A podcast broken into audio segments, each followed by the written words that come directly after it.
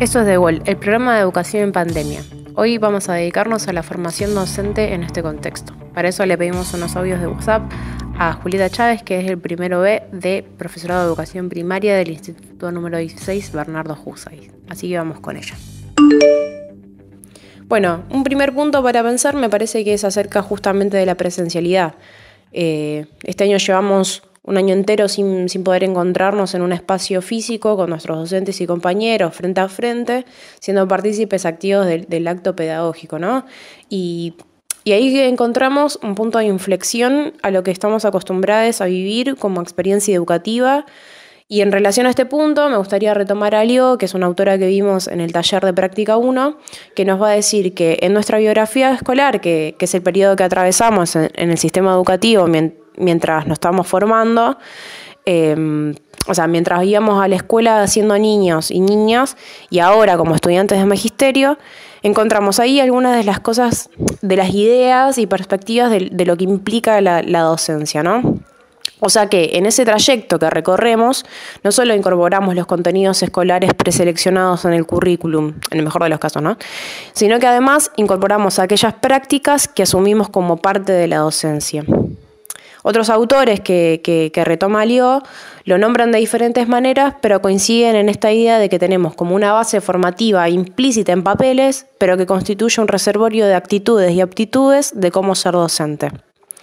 Por otro lado, Rebeca Nijovic eh, nos propone una serie de puntos para tener en cuenta para la observación de una clase, algo que a lo mejor haríamos nosotras ahora mientras nos formamos, mientras hacemos las prácticas, pero que ahora nos toca revisar esa lista y actualizarla o adaptarla a las condiciones que nos tocan afrontar.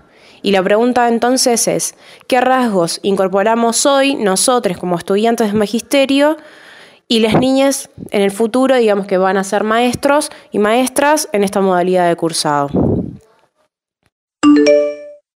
Bueno, otra cosa que me gustaría pensar es acerca del rol docente o del trabajo docente en realidad, porque anteriormente vas a decir tu Bet que era considerado como una especie de sacerdote, al que se lo define más por su vocación que por su trabajo. Esta tradición normalista que, prima, digamos, ahí, como la define Terry lo que hace es que tiende a reducir e invisibilizar el total de la tarea docente, definida así por la vocación. Entonces, como que le quita este lugar de trabajador al docente. Entonces, Donaire, que es otro autor que vimos, hace toda una reconstrucción del trabajo docente en Argentina, de cómo era pensada la, educación en el momento de la conformación del Estado Nacional, cómo se dio el debate de la ley 1420, qué implicancias traía la docencia, este, todo, toda esta nueva ley, porque normaba no solamente su salario, sino también un montón de especificaciones acerca de su conducta fuera de la escuela. Donaire también hace una reconstrucción de, la actividad gremial, cómo se fue organizando y cómo se fue caminando hacia, desde la vocación hacia, digamos, la profesión del docente. Entonces, esto, es algo que discutimos siempre eh, cuando hay paritarias.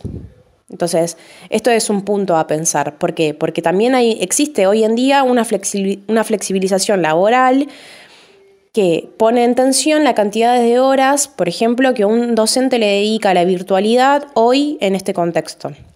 Entonces me parece interesante pensar qué estrategias y qué herramientas tuvo que construir ese docente hoy cuando no pudo o cuando, digamos, no fue formado en esta modalidad, ¿no es cierto?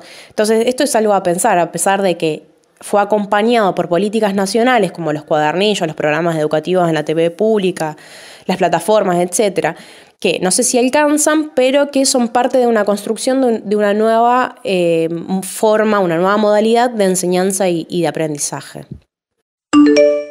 Entonces, para ir terminando, me gustaría como retomar un poco a los autores latinoamericanos, ¿no?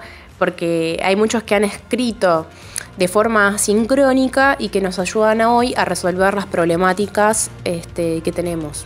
A pesar de, como dice Canclini, que vivimos en una cultura híbrida, estos autores proponen una pedagogía latinoamericana pensada en contexto en relación a nuestra identidad y que son fundamentales para, para, pensar nuestro pueblo y nuestra formación también.